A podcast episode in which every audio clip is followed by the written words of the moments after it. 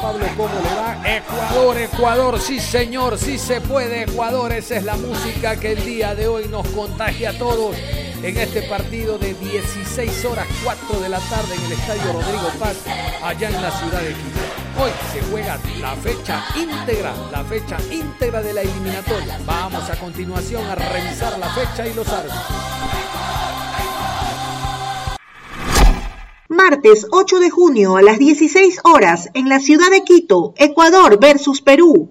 Árbitro central Esteban Ostojich. Línea 1, Carlos Barreiro. Línea 2, Martín Sopi. Cuarto árbitro, Cristian Ferreira. Encargados de bar, Andrés Cuña y Jerry Vargas. A las 18 horas en la ciudad de Barranquilla, Colombia enfrenta a Argentina. Árbitro central, Roberto Tobar. Línea 1, Cristian Sheyman. Línea 2, Claudio Ríos. Cuarto árbitro, Nicolás Gamboa. Encargados de bar, Julio Bascunián y Ángelo Hermosilla a las 18 horas con 30 en la ciudad de Caracas, Venezuela versus Uruguay. Árbitro central Anderson Daronco. Línea 1, Rodrigo Correa. Línea 2, Bruno Boschilia. Cuarto árbitro, Flavio de Souza. Encargados de bar, Rafael Traci y Braulio Machado. En la ciudad de Asunción, Paraguay versus Brasil, 20 horas con 30. Central, Patricio Lostó. Línea 1, Ezequiel Braulowski. Línea 2, Gabriel Chade. Cuarto árbitro, Darío Herrera. Encargados de bar, Mauro Vigliano y Cristian Lescano. Cierra la jornada a las 21 horas con 30 en la ciudad de Santiago, Chile. Enfrenta a Bolivia. Árbitro central, Ever Aquino. Línea 1, Eduardo Cardoso. Línea 2, José Cuevas. Cuarto árbitro, José Méndez. Encargados del bar, Derlis López y Milciades Saldívar. Así está la tabla de posiciones, así va la tabla de posiciones, se han jugado cinco partidos, todas las elecciones, por lo tanto debemos conocer cuál es el puntaje, con qué puntaje se encuentran las elecciones de América. Jugadas cinco fechas. En la primera casilla Brasil con 15 puntos más 12. Le sigue Argentina 11 puntos más 4. Tercero Ecuador 9 puntos más 5. Cuarto Paraguay 7 puntos más 1. Quinto Uruguay 7 puntos 0 gol diferencia. Sexto Colombia 7 puntos menos 2. Séptimo Chile 5 puntos 0 gol diferencia. Octavo Bolivia 4 puntos menos 5. Noveno, Venezuela, 3 puntos menos 6. Y al fondo de la tabla, décimo, Perú, 1 punto menos 9. Onda Deportiva. Muy bien, ya escuchamos los partidos que se van a desarrollar el día de hoy.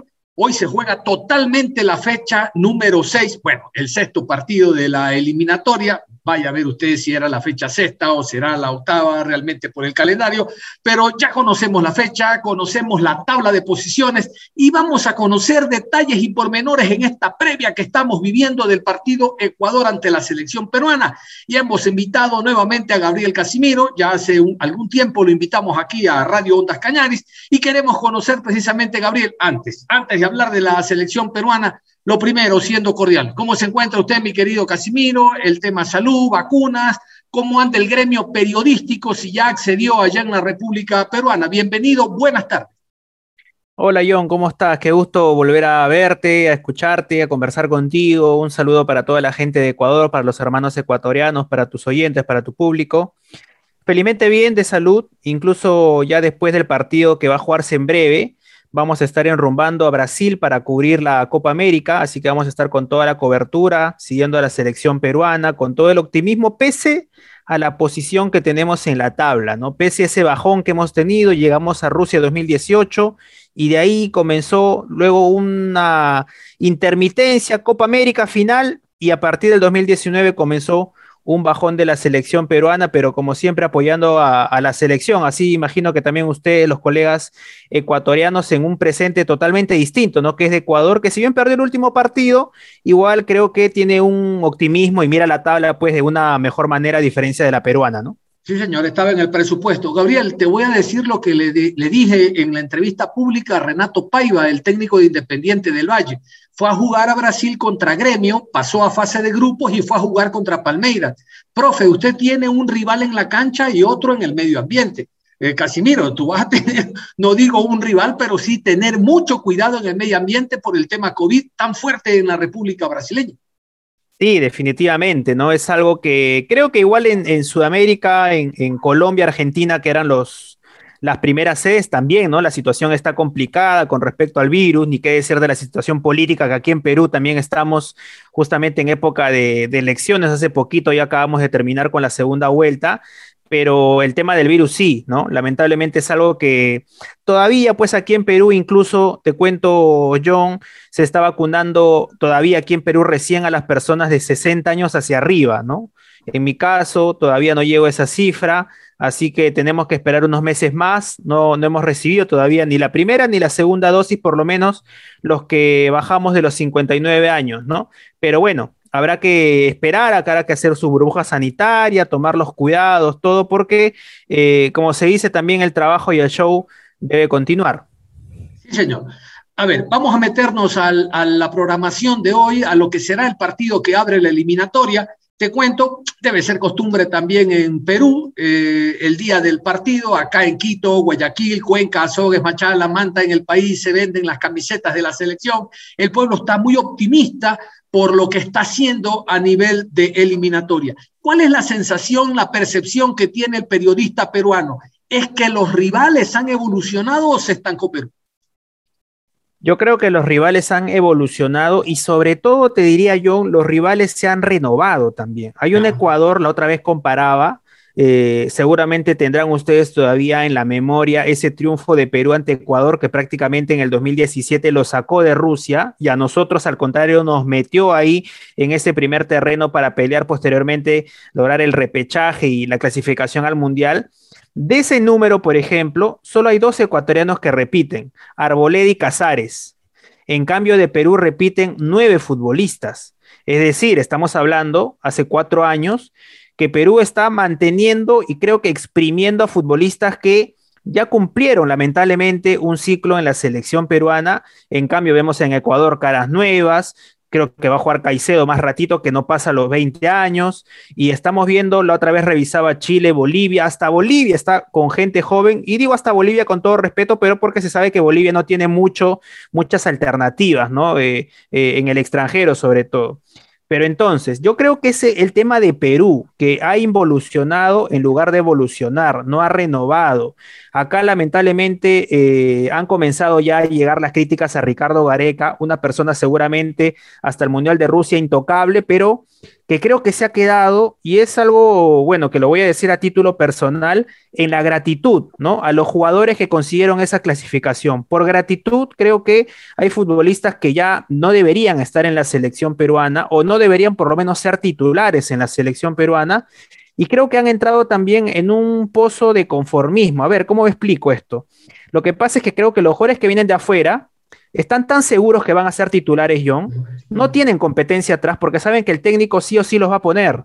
Entonces, no generar esa competencia con futbolistas que, a diferencia de los 11 que jugaron, por ejemplo, entre Colombia, hay jugadores que se quedaron en la banca que de repente merecían jugar porque llegan en mejor momento, tienen mejor nivel y porque le pueden dar frescura y renovación a Perú. Ojo que no hay que quedarnos solamente en los dos partidos de aquí, hay que ver qué va a hacer Perú de aquí para el siguiente proceso y para el futuro sobre todo. Hay futbolistas que ya están pasando los 30, 32, 33 años que siguen en la selección pero el mismo Paolo Guerrero.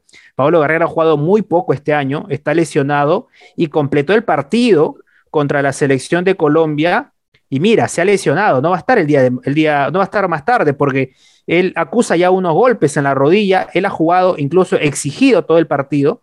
Y creo que esas cosas, por ejemplo, hacen que pensar sobre ciertas decisiones de Ricardo Gareca, ¿no? Pero tu pregunta, para resumir, yo creo que Perú ha involucionado, no se ha renovado, no ha mostrado caras nuevas y los rivales sí están sacando pues esos jugadores que con hambre de gloria ya nos están marcando una distancia y se ve en la cancha. Perú no tuvo reacción contra Argentina, no tuvo reacción contra Colombia, contra Brasil lo intentó, pero hoy Perú se ha vuelto, a diferencia de la eliminatoria pasada, y con esto te cierro, un equipo que al que le metes un gol y no tiene capacidad de reacción. Le metes un gol y no sabe qué hacer, no sabe cómo llegar al empate, cómo remontar. Y la eliminatoria pasada sí era un equipo capaz de revertir la situación. Lamentablemente ahora se está muy lejos de lo que fue el anterior proceso, ¿no? Estamos hablando con Gabriel Casimiro, periodista peruano, en esta previa del encuentro Ecuador ante Perú. A ver, Gabriel, ¿a ti te ocurre, te debe ocurrir eh, igual que a nosotros, en la mañana uno, periodista deportivo, comienza a investigar, a buscar, sobre todo cuando hay estos choques con distintas selecciones, y uno entra al chino, trome, libero, comercio, eh, en televisión panamericana, latina, América, radio, eh, radio RPP, ovación que escuchaba el día de hoy y ya hay una alineación previa. Exceptuando Advíncula como lateral derecho, el resto no sé si será renovación y tú me contarás. López, lateral izquierdo, Sergio Peña en la, primer, en la segunda línea de volantes y el Bambino, como le dicen ustedes, Advíncula, exceptuando, perdón, este, la Padula, exceptuando Advíncula, el resto, ¿se podría hablar de renovación? Yo creo que sí. Yo creo que hoy Gareca está escuchando un poco más a la gente. Eh, obviamente Gareca no se está guiando del pedido de la gente, yo creo que él se está guiando de la situación actual de la selección peruana y también las ausencias, ¿no? Porque hay que ser claros. Si Pablo Guerrero estuviese bien y si Trauco no hubiese sido expulsado, seguirían jugando en la selección, ¿no? Eso también hay que decirlo. Entonces, hoy Gareca, tal vez porque no es una situación que él lo hubiese planeado, pero las situaciones se dieron y hoy va a ser una renovación, sí con Marcos López de lateral izquierdo, futbolista que juega en el San José de la MLS, y con Sergio Peña. Yo te diría que lo de Peña es una especie de tercer volante, haciendo un triángulo en el medio campo, o de 10, ¿no? Por determinado momento va a jugar detrás de la Padula, que también es una, es una carta muy, muy interesante para Perú. Yo creo que es un futbolista que ha demostrado, hoy en día te digo, John, y amigos eh, ecuatorianos que nos escuchan, que tiene que ser el titular de Perú. Con toda la gratitud, con todo el respeto, con todo el cariño, Pablo Guerrero hoy no está al 100%, hoy no merece ser titular en la selección peruana. Lamentablemente no está físicamente, ya las piernas no dan. Pablo Guerrero tiene 36 años, hay que entenderlo también. Y hoy la Padula, que debe ser el 9 titular por encima de Ruiz Díaz, por encima de otras opciones, va a jugar y yo creo que hoy le doy la, la confianza, por lo menos, para comenzar un poco este recambio que se quiere dar en la selección. Marcos López juega en la MLS. Ojo con Marcos López, que para mí es más un volante, más un extremo. Sufre con la marca y vamos a ver si hoy lo vamos a ver sufriendo por ese costado. No sé quién se va a recostar por ese, por ese lado, por ese carril. No sé si juega Casares, si juega Estrada, pero yo creo que por ahí va a sufrir un poco Marcos López porque es un futbolista que comenzó su carrera como extremo. El mismo caso de Advíncula. Advíncula que juega por derecha y López que juega por izquierda, los dos comenzaron su carrera como extremos. ¿Qué pasó? Que en el camino los técnicos vieron que no tenían pues esa definición, ¿no? Esa capacidad de repente para eh, resolver en, ataque, lo fueron retrocediendo y ahora juegan como laterales, pero yo creo que les va a costar, porque Advíncula, ustedes lo conocen mucho tiempo, es un tren por la banda, pero defensivamente pues deja algunas cositas que creo que es un déficit también de varios laterales en Sudamérica. Y Peña, que es un número 10, un volante muy talentoso, viene de jugar en, la Liga de Países Bajos, es una de las figuras de su equipo con el Emen, eh, y yo creo que es un futbolista muy interesante, de muy buen pie, muy buen remate de larga distancia. Y lo demás, pues es el equipo que uno ya conoce de memoria, ¿no? Te cuento rapidito, Gales en el arco, Advíncula de lateral derecho, Va Ramos, que es un jugador muy cuestionado, porque es muy veterano y acá creemos que no da el nivel. Y teniendo Araujo en la banca, que es un defensa que juega también en la Liga de Holanda, uno por ahí no se explica esas decisiones que toma el técnico, ¿no? Pero es el DT y va a poner a Brandes, el otro zaguero central que juega en el Vélez Arfield, que ya acabó su contrato con Vélez y se va a España la próxima temporada. Marco López por izquierda, Tapia con Yotun, una volante de mucho tiempo, de mucho kilometraje en la selección, que a mi juicio y al de la gente decepcionó contra Colombia. Yotun viene de ser campeón con Cruz Azul en México y Tapia de ser el mejor jugador de la temporada del Celta de España. Pero los dos lamentablemente no estuvieron a la altura. Carrillo y Cueva por los costados. Carrillo por derecha, Cueva por izquierda, Peña de 10 o de volante mixto, ¿no? Como te contaba. Y arriba el ítalo peruano Gianluca La Padula es el 11 que va a salir en breve ya para jugar contra Ecuador, buscando algo que para nosotros es complicado, entenderás cómo está la situación, más allá del tema político, el tema futbolístico, que uno quiere que sea pues una alegría, ¿no? En medio de los problemas sociales, políticos que tenemos, pero eh, no hay mucho optimismo para el partido de más tarde, así que vamos a ver igual, esto es 11 contra 11 y todo puede pasar, ¿no? Sí, señor. Qué interesante el diálogo contigo, mi querido Gabriel, porque salen muchas inquietudes, ¿no? Lo de Advíncula en su momento comparable al Toño Valencia, la velocidad por ese costado. A ver, lo de Sergio Peña era el que te referías hace rato cuando dijiste algunos creen que por venir del exterior, él viene de Holanda, creen que deben de ser titulares. Yo creo que el caso de Peña es que él ha llegado en un buen momento. Él perdió la categoría en Holanda o sea, hay que decirlo, él jugó en Holanda, perdió la categoría, es más, su equipo, el Emen, juega este playoff contra un equipo de la segunda de Holanda, y en la final del playoff, tanda de penales, él pierde el penal que decreta el descenso de su equipo. Imagínate el golpe, pero él en la temporada marcó 10 goles y 10 asistencias. Para un equipo que pelea el descenso en la Liga de Países Bajos en Holanda, es una muy buena cifra él, tiene ofertas del Feyenoord, del AZ, así que es muy probable que se quede en la Liga de Holanda y es un jugador joven. Entonces, uno habla de un poco de renovación. ¿Por qué John? Cristian Cueva, el número 10, talentosísimo jugador, que ahora está jugando en Arabia, que lo está haciendo muy bien, pero en la selección como que... Yo te cuento algo, John. En el Mundial de Rusia, debut de Perú contra Dinamarca, penal para Perú al comienzo del partido, Cueva se falla el penal y ese penal para mí fue algo muy determinante porque como es el tema psicológico, anímico en un futbolista, a partir de ese momento Cueva no volvió a ser el mismo en la selección peruana. Se vino abajo mentalmente, moralmente. Eh, yo creo que él no supera todavía ese episodio porque es un partido que Perú lo dominó de principio a fin y en una contra Dinamarca nos ganó. Y eso pues decretó de la ilusión grande que tenía Perú de poder avanzar se truncara.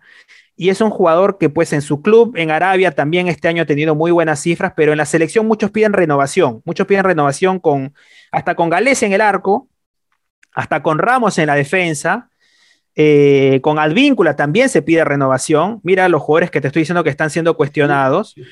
Tapia y Otún también se está pidiendo porque Pedro Aquino es un futbolista que está en la banca y es un jugador que está en el América de México y es titular y es uno de los jales del América de México y está siendo suplente por debajo de Tapi y Otún, que ya se pide renovación. Con Cueva se pide renovación, con Carrillo se pide renovación, siendo un jugador desequilibrante, y con Paolo Guerrero, que es un jugador que muchos dicen intocable, ya la gente lo está pidiendo que sea suplente. Entonces estamos hablando de que obviamente los resultados motivan a que también el hincha pues eh, no esté en sintonía con lo que manda Gareca a la cancha pero yo te digo, debe Ecuador más tarde recibir a la selección peruana más golpeada, más cuestionada y más tocada de los últimos cinco o un poco más, ¿no? Hasta, yo creo que es el peor momento de Gareca hoy en la selección.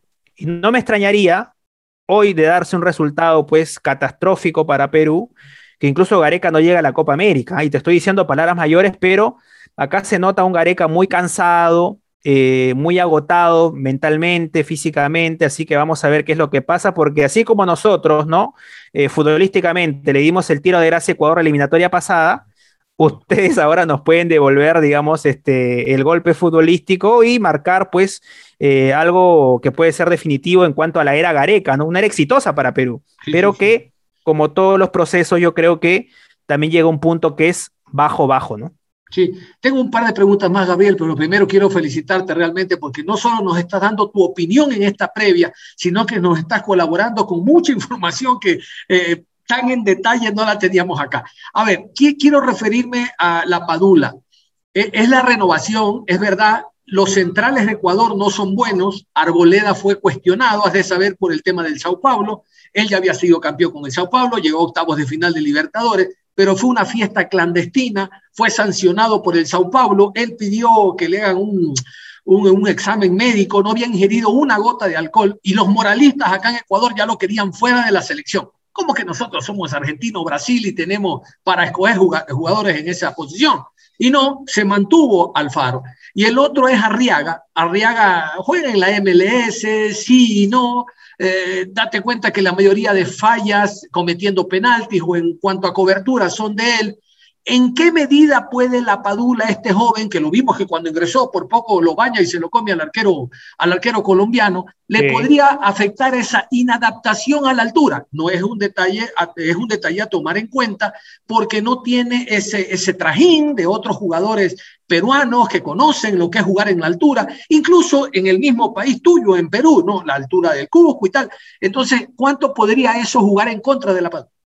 Él ya lo dijo, ¿no? Él, a él le han preguntado en conferencia de prensa sobre la altura y él dice que no le tiene miedo, pero sí respeto, ¿no? Porque no ha jugado nunca en altura y él es consciente, pues, toda su carrera prácticamente lo ha hecho en Italia y él tampoco aquí en Perú ha tenido la posibilidad, solo ha jugado en Lima, ¿no? Y Lima estamos al, llano, al nivel del mar.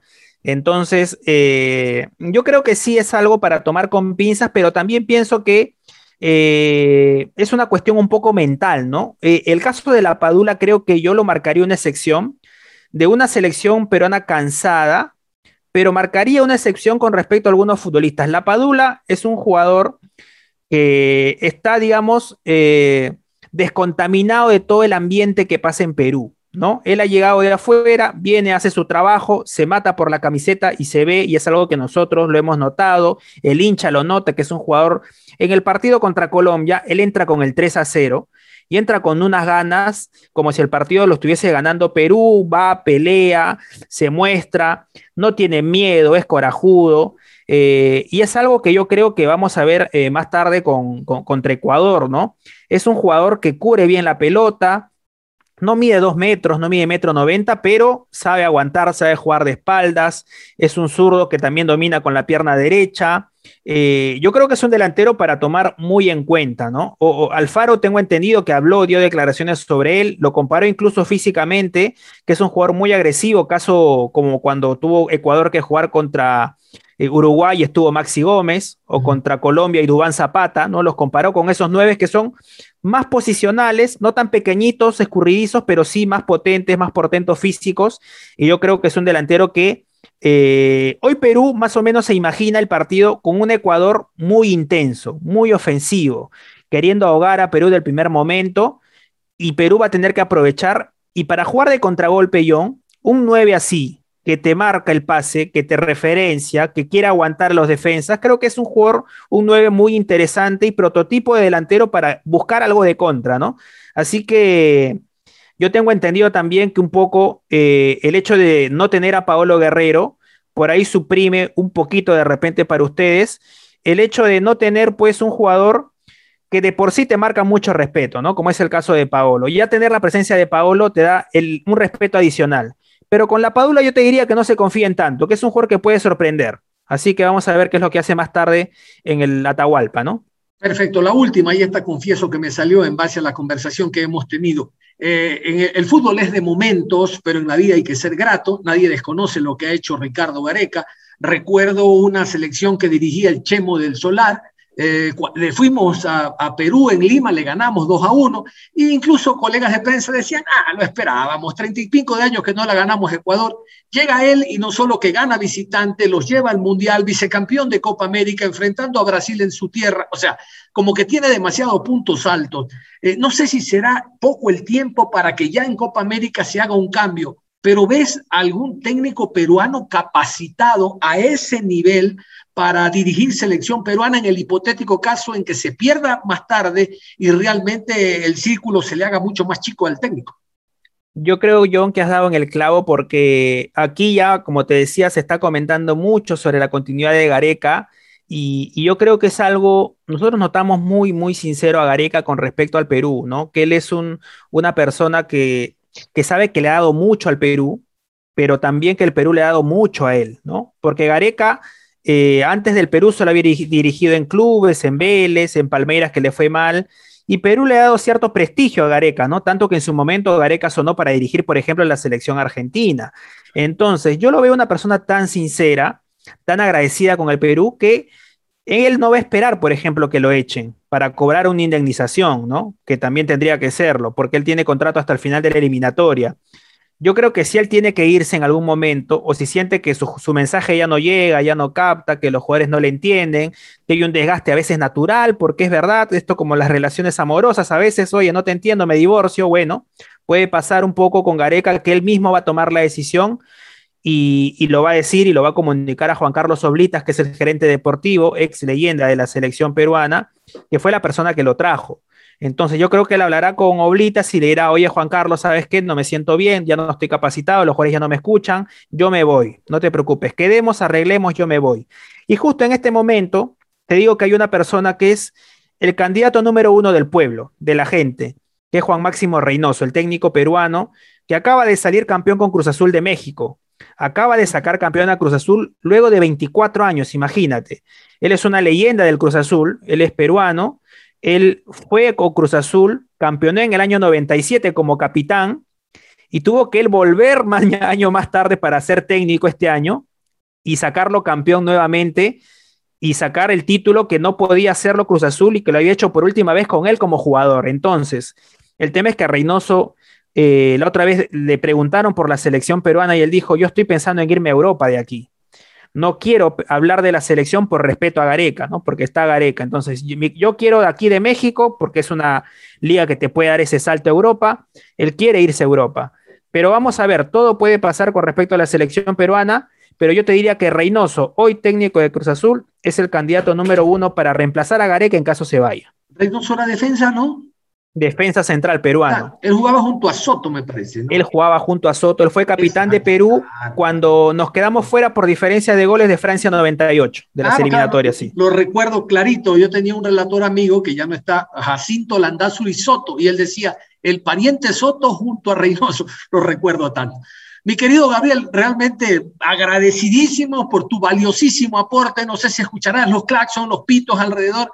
Eh, la emisora está en una zona principal y realmente que la gente ya se está metiendo a lo que será el compromiso. Primero, agradecerte por el tiempo que has tenido para con los oyentes de Ondas Cañares y segundo, desearte éxitos en tu trabajo, en, el desempeño, tu profesionalismo está de más, obviamente, en el desempeño de tu trabajo. Y hoy, ¿qué quieres que te diga? Yo quiero que gane el equipo ecuatoriano, aunque sea por 1-0 y nos va a permitir seguir en el tercer lugar. Entiendo que tú estás en la otra vereda, evidentemente, pero que sea un partido abierto, agradable y que no existan decisiones que el día de mañana las tiene que tomar un bar, un, una cosa fría, una máquina para determinar si fue gol, no fue gol, o si fue penal o no fue penal, porque creo que el VAR no ayuda en nada. Ahora que es manejable, estoy en contra de lo que antes opinaba del VAR, que vino a solucionar muchos problemas, después lo que pasó contra Uruguay, Paraguay, Uruguay.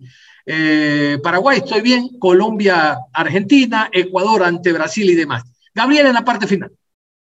Sí, John, de acuerdo. A nosotros nos pasó el VAR también con Brasil, ¿no? con ese penal de Neymar muy polémico, muy discutido, y acá todavía Julio Bascuñán, el árbitro chileno, es persona no grata para nosotros los peruanos por, por ese show de, Neymar y la expulsión y una derrota muy, muy dolorosa contra Brasil.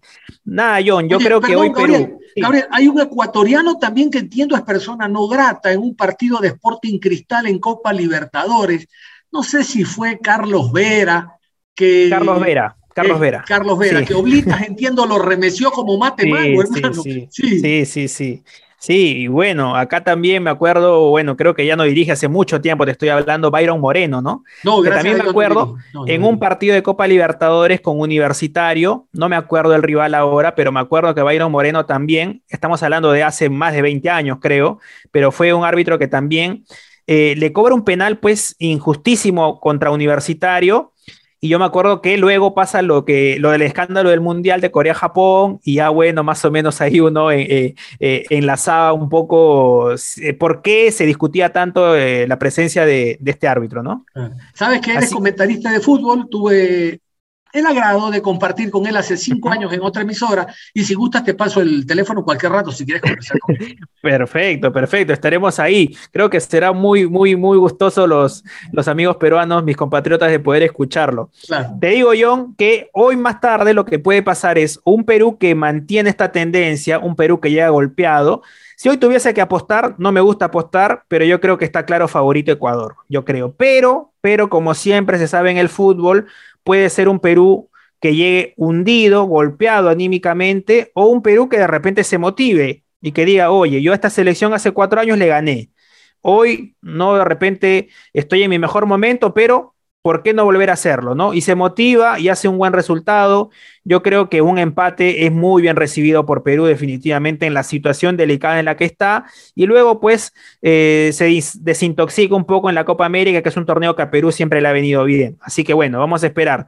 Así que nada, John, estaremos en contacto. Un gusto, un abrazo, escucharte y también un saludo para todos tus oyentes y que sea un buen partido, que quede en la cancha de paz, de fútbol y nada, que gane el mejor. Que estés bien, John, cuídate. Muchísimas gracias a Gabriel Casimiro, periodista peruano, por todo este tiempo que ha dedicado a los oyentes de Ondas Cañar. Nada más, cerramos la información deportiva con esa buena vibra, esperando un gran resultado de la selección. Lo primero es ganar. Después, si se mejora el gol diferencia, pues muy beneficioso para todos nosotros.